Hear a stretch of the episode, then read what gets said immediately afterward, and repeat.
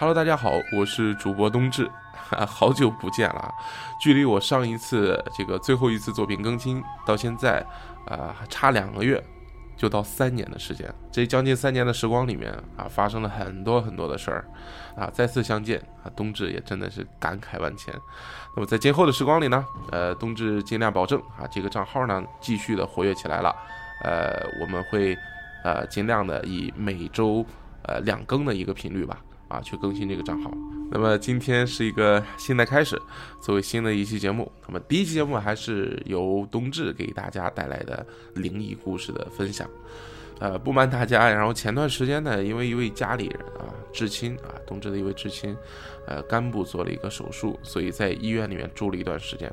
在住院的这段时间啊，啊，同病房的就我们隔壁床，哎，有这么一家人，这个引起了冬至的注意。首先引起冬至注意的呢是隔壁床的陪人，哎，所谓陪人呢，一般都是指这个病人的家属或者至亲，哎，在医院里面啊，这个陪护啊这么一个角色。那么为什么引起冬至的注意呢？因为这个人很奇怪，呃，看上去他是一个三十岁上下的这么一位男性，啊，按年龄推测呢，他应该和病人是这个母子关系啊，因为病床上应该躺的是一位阿姨，哎，五六十岁。呃，但是看上去这个人呢就很奇怪，为什么奇怪呢？因为他没有正常人的这种，呃，所谓的怎么说呢，叫人际社交反应。呃，比如说我举个例子，如果你走到一个陌生人身边啊，这个特别是像同病床的这种啊，大家可能平常陪护，抬头不见低头见，那么啊，最普遍的就是大家可能啊，这个互相相视一看，或者是点头一笑啊。点头之交嘛，啊，然后呢，如果呢，呃，这个可能表达一下关心呢，可能还啊多嘴几句啊，简单问一下病人情况呀，怎么样呀，哎，是这么一个情况。但是没有，完全没有，因为这个人是什么呢？他的眼神非常的奇怪，他的眼神会直勾勾的，毫不避讳的，没有任何这个呃就是边界感的盯着你，直勾勾的看，让人觉得非常的不舒服。而且呢，就是因为冬至的本身性格呢，也可能是稍微啊外放一点，所以就是看到他的时候，冬至的本能呢，是因为回看回去，是吧？那个北方人大家都知道啊，这个呃，特别是东北地区，你瞅啥，瞅你咋地，是吧？不过这个冬至身在山东啊，没有东北的那么奔放豪放啊，但是呃，回望回去啊，眼神回望回去，两个人在对视的时候，一般来说，眼神就要避其锋芒了。对不对？因为你再盯着人一看，就有点不大礼貌给人的感觉。结果我们俩对视半天，接下来他的一个反应让冬至觉得就更不舒服了。为什么呢？他盯着冬至，傻笑起来了，啊，笑得非常的傻，但是呢，没有发出声音，皮笑肉不笑，就是嘴巴裂开，从喉咙里边能发出一种类似于咯咯咯的声音。但并不是像我们普通人一样，就是正常人一样这种啊正常豪爽的哈哈笑，不是，啊这个喉咙里那个声音非常的怪异。其实那一瞬间，很快冬至也就反应过来了，这个人很可能精神上有点不是太正常。那么后来呢？因为大家在一起相处时间多了嘛，也不是住个一天两天，时间一久，大家互相一聊天，对吧？特别是，呃，这个冬至的亲人做完手术哈，麻药苏醒之后，跟隔壁床的这种啊，慢慢的交流也多了起来。聊天的过程当中呢，冬至就了解到了这家人，哎，那么故事也就正式开始了。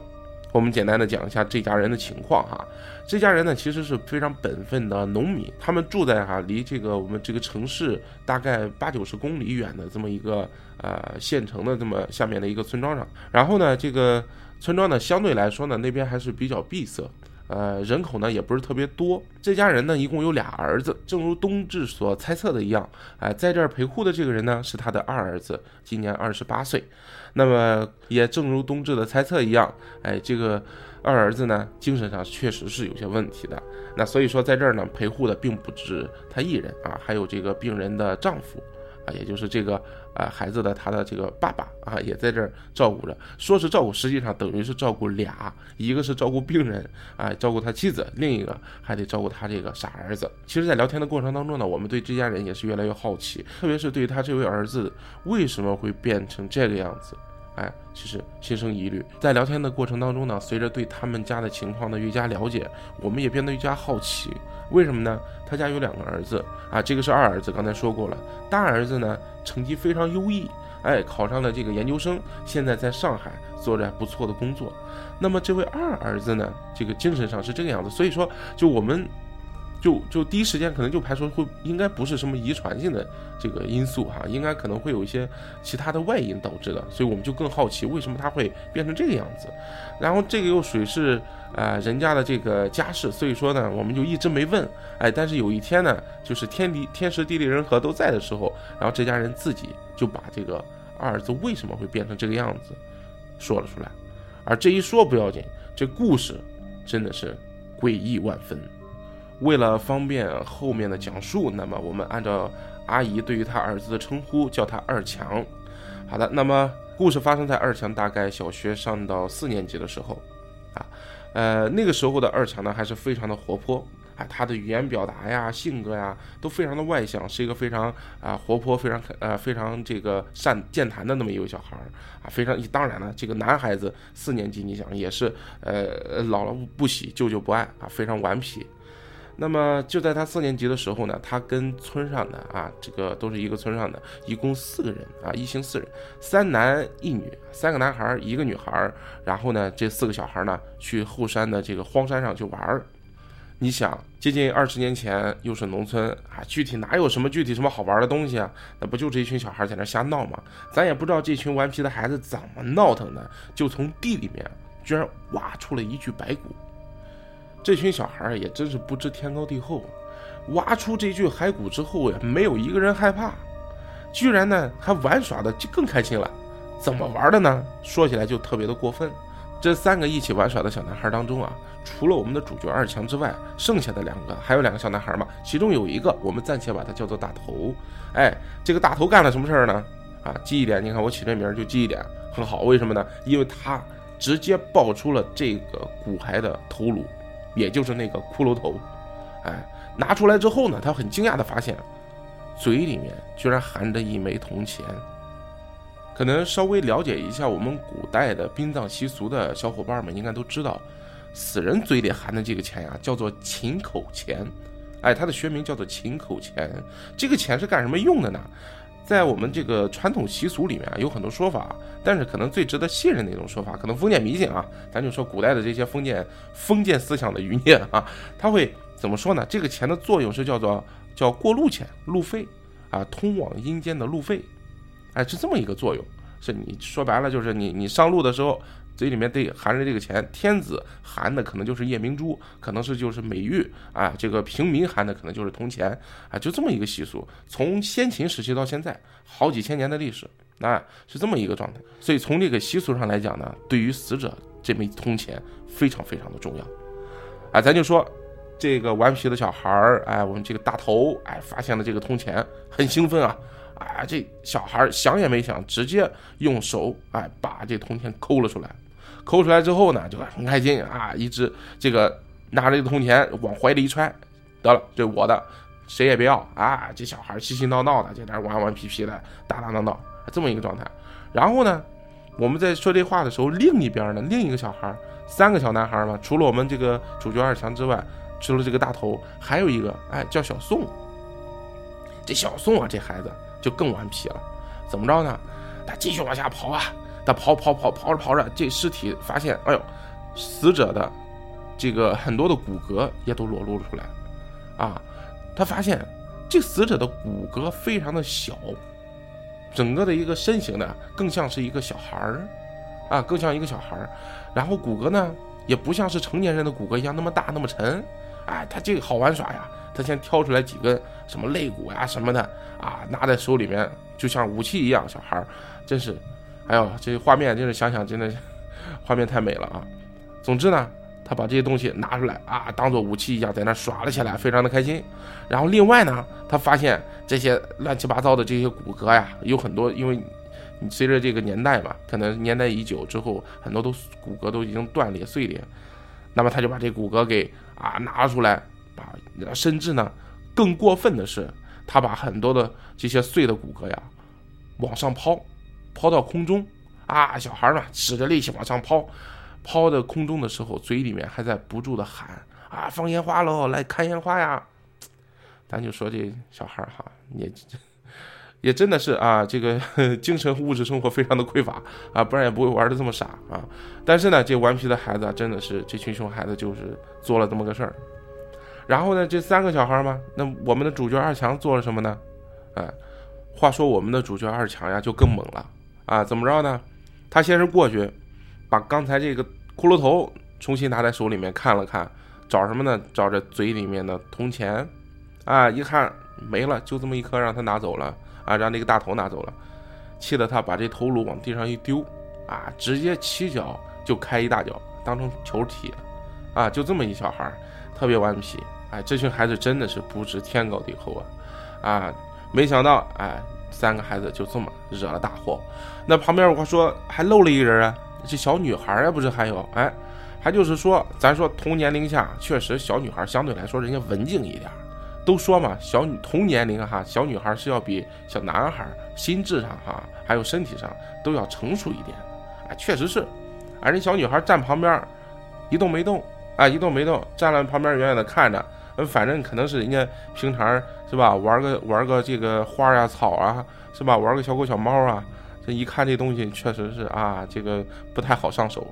就是小女孩站在旁边，哎，一下没有，就等于是没有参与到里面，哎，远远看着。好了，那么我们话说回来，这三个小男孩一番折腾瞎胡闹之后。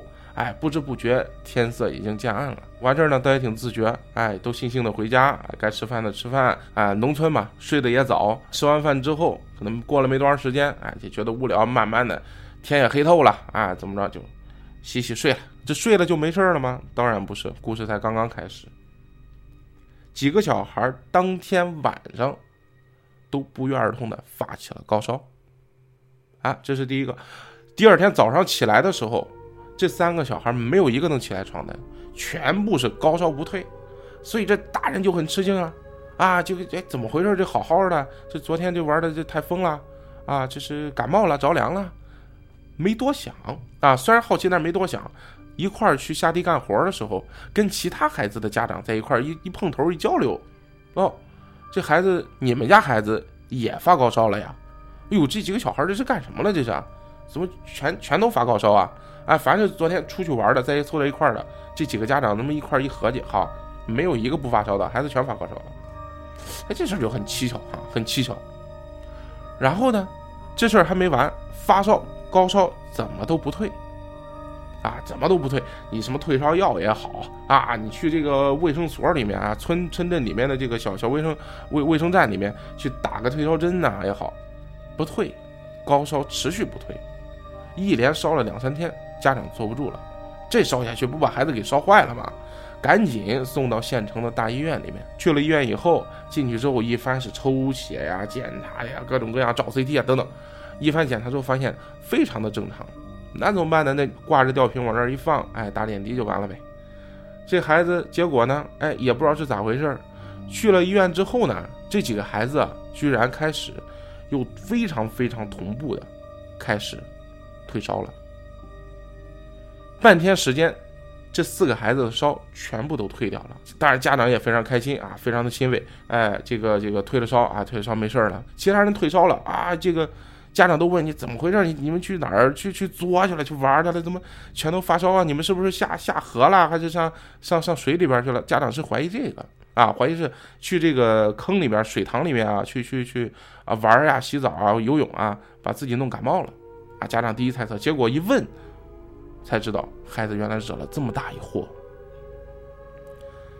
可是话说回来，这几个四个小孩烧都退完之后，其中我们的主角二强就出问题了。其他三个小孩逐逐渐恢复了正常，啊，这个退烧之后神志也清醒了，啊，说话什么的也都正常了。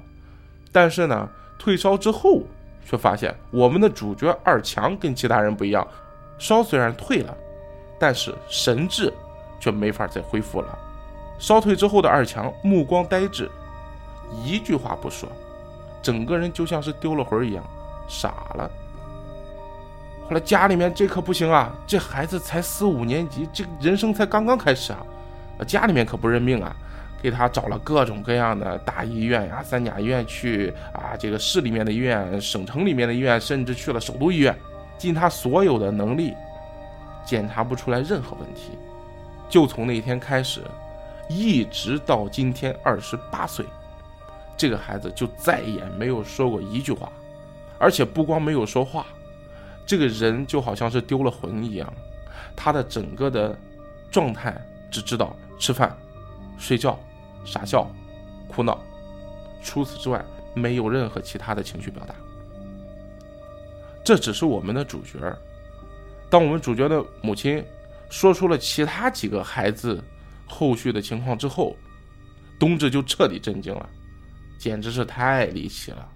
其中那个大头，也就是当时去抱起来那个骷髅头啊，把这个抠出来嘴里边的这个呃这个亲口钱的这么这个孩子，咱就说大头这孩子，很快呢烧退了也没事了，那肯定那又皮起来了呗，孩子嘛，不又开始啊玩玩闹闹的了，是吧？就像什么事儿都没发生过一样。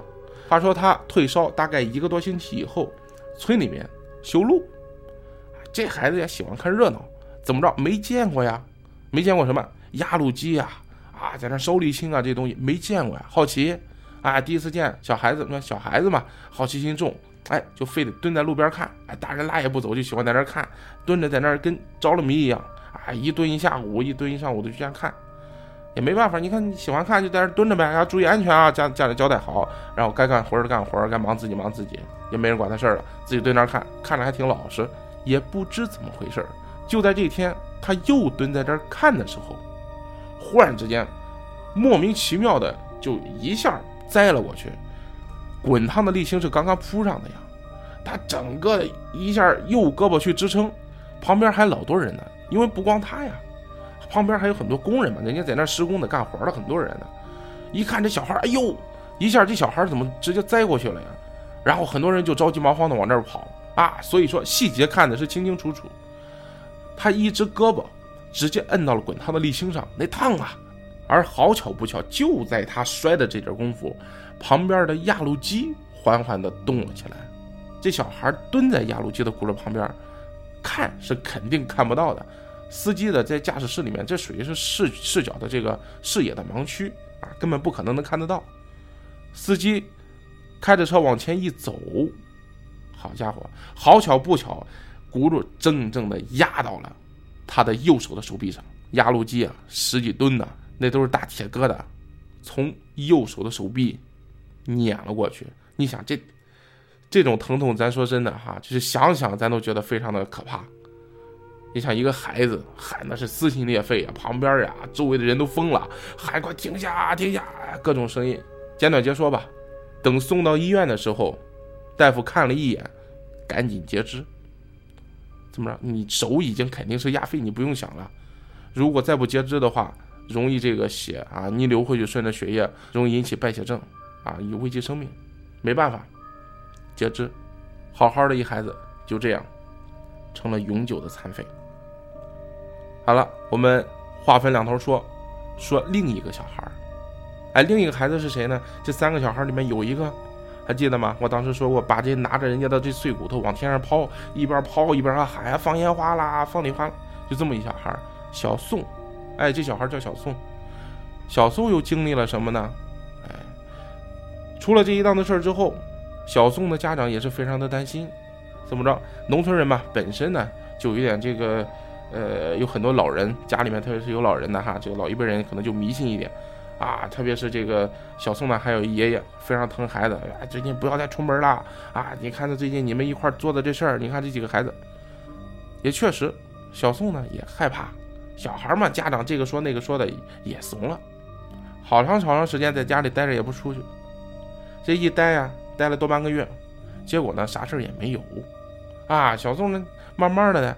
家里边啊，包括小宋哥自己本人啊，这警戒心呀、戒备心也慢慢慢慢的就放松了吧。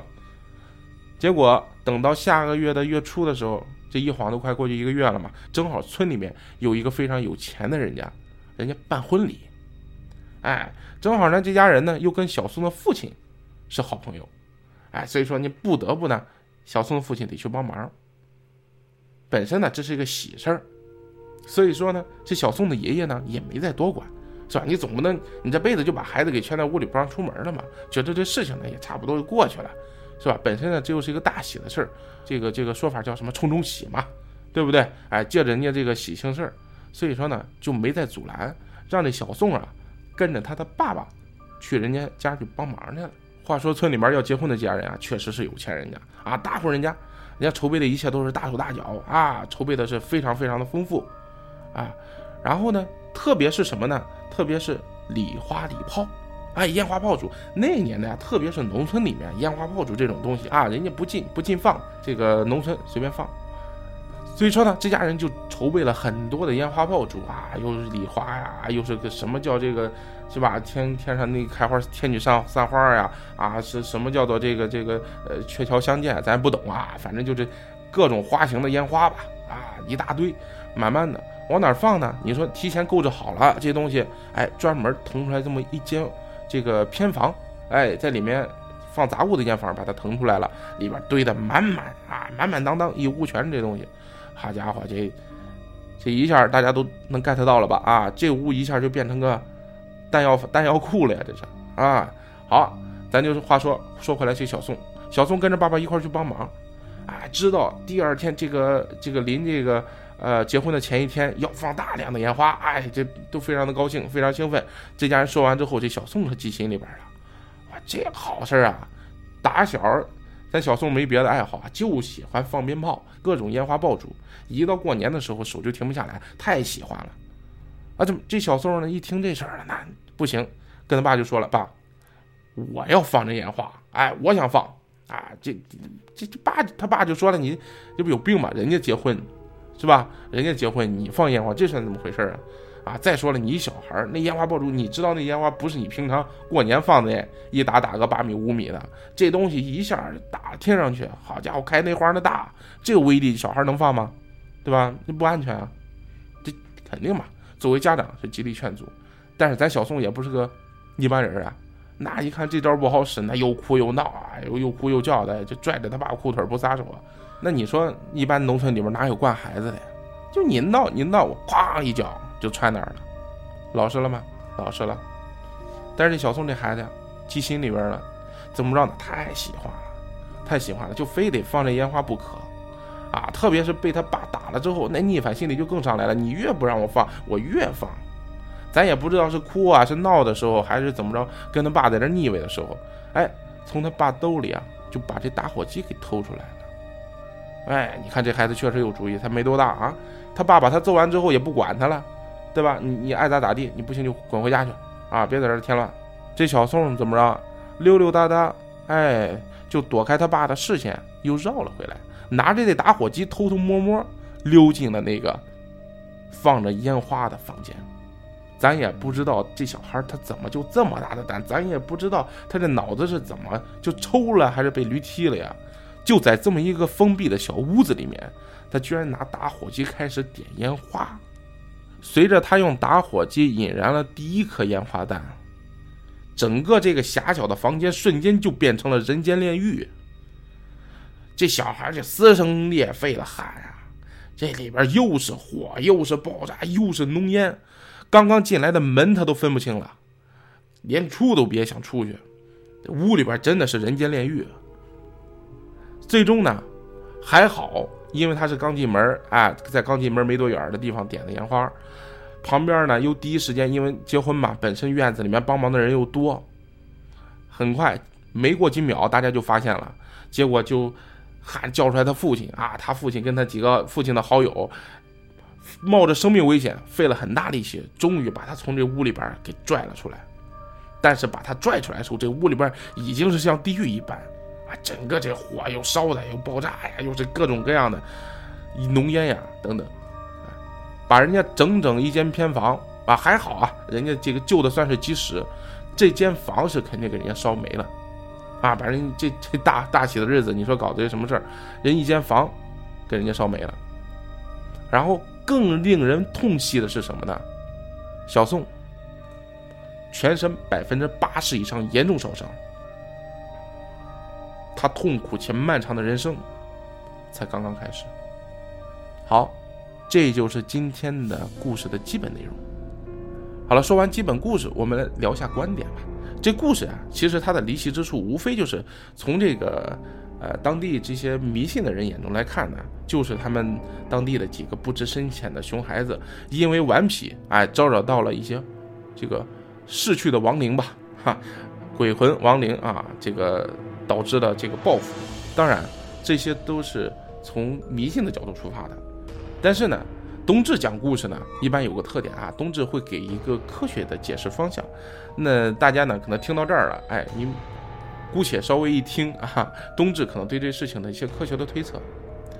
那我个人觉得哈，就是从科学角度出发呢，可能会有这么一种这个一些可能性。那比如说呢，这几个孩子在刨出的这个尸骨呀，其实啊，你看深埋在地下，又是时间很长，它本身呢，尸骨之前呢。人死后是肉体嘛，肉体慢慢的要在啊土地里面进行微生物的分解，然后慢慢的，然后才才就变成了白骨。那所以说呢，其实人本身尸体下葬之后，他的尸体就是一个巨大的养分，会滋养非常多的细菌、微生物等等。所以我个人认为啊，其实这尸骨上是有大量的这些微生物的。哎，所谓的这些微生物呢，可能就是一些细菌啊，或者是导致这个啊一些这个这个细菌也好，病毒也罢，哎，总之就是。呃，致病源吧，啊，病源，病源也有可能是真菌哈。呃，总之呢，这几个孩子挖出这个尸首的时候，也不小心去接触到了这些微生物，导致他们不同程度都遭到了感染。怎么去印证呢？因为他们这种啊非常，呃，这个时间非常整齐的去这个发高烧，然后又非常整齐的去退烧，就怀疑是什么呢？可能就是这种急性的感染引起的脑膜炎。啊，大脑发炎，这也就印证了我们的主角二强为什么会经历过这场这个严重的高烧之后，会直接这个这个大脑受到了损伤啊，表达出现了问题，怀疑可能是这种这个脑膜炎导致的后遗症啊。嗨，怎么样？这个冬至崇尚的这个科学观，哎，给解释的还不错啊。好，我们继续看。那么以至于后面的这两个男孩啊，后续的啊，一个这个因为这两个没法说嘛，一个都是。呃，两个都属于是天灾人祸，是吧？啊，也不属于天灾了，救人祸啊。俩小孩太顽皮了，一个是，呃，这个呃被这个压路机压断了右右臂啊右胳膊，另一个呢是直接呃把自己给烧伤啊，导致这个大面积烧伤。这个啊，我个人认为就是性格使然，因为本身。能去做出来第一件事情啊，把人家的尸骨刨出来，然后挫骨扬灰给人家就是当球踢，就凡是能做出这种事情来，其实啊他性格就是那么的顽皮。他这个时候他这次不惹祸，那下次下次注定也会引火烧身。这只是两个顽皮的孩子在他性格使然之下做出来的惹出来的祸而已啊，只不过这回是惹祸伤身，惹祸烧身了嘛。如果归纳的话，那就两个字儿，巧合。哈哈，好吧，不管您信或者不信，哎，这就是冬至所能了解到的全部的内容了。好的，如果您对于这故事啊，还有一些自己的看法的话，那不妨在评论区留下您的留言，跟冬至去讨论一下。那当然，冬至也是非常欢迎大家积极的投稿，来分享一下您身边的那些匪夷所思的事情。投稿的地址呢是二五幺三六三八七五艾特 qq.com。好的，再次感谢您的收听，这里是主播冬至，我们下期再见。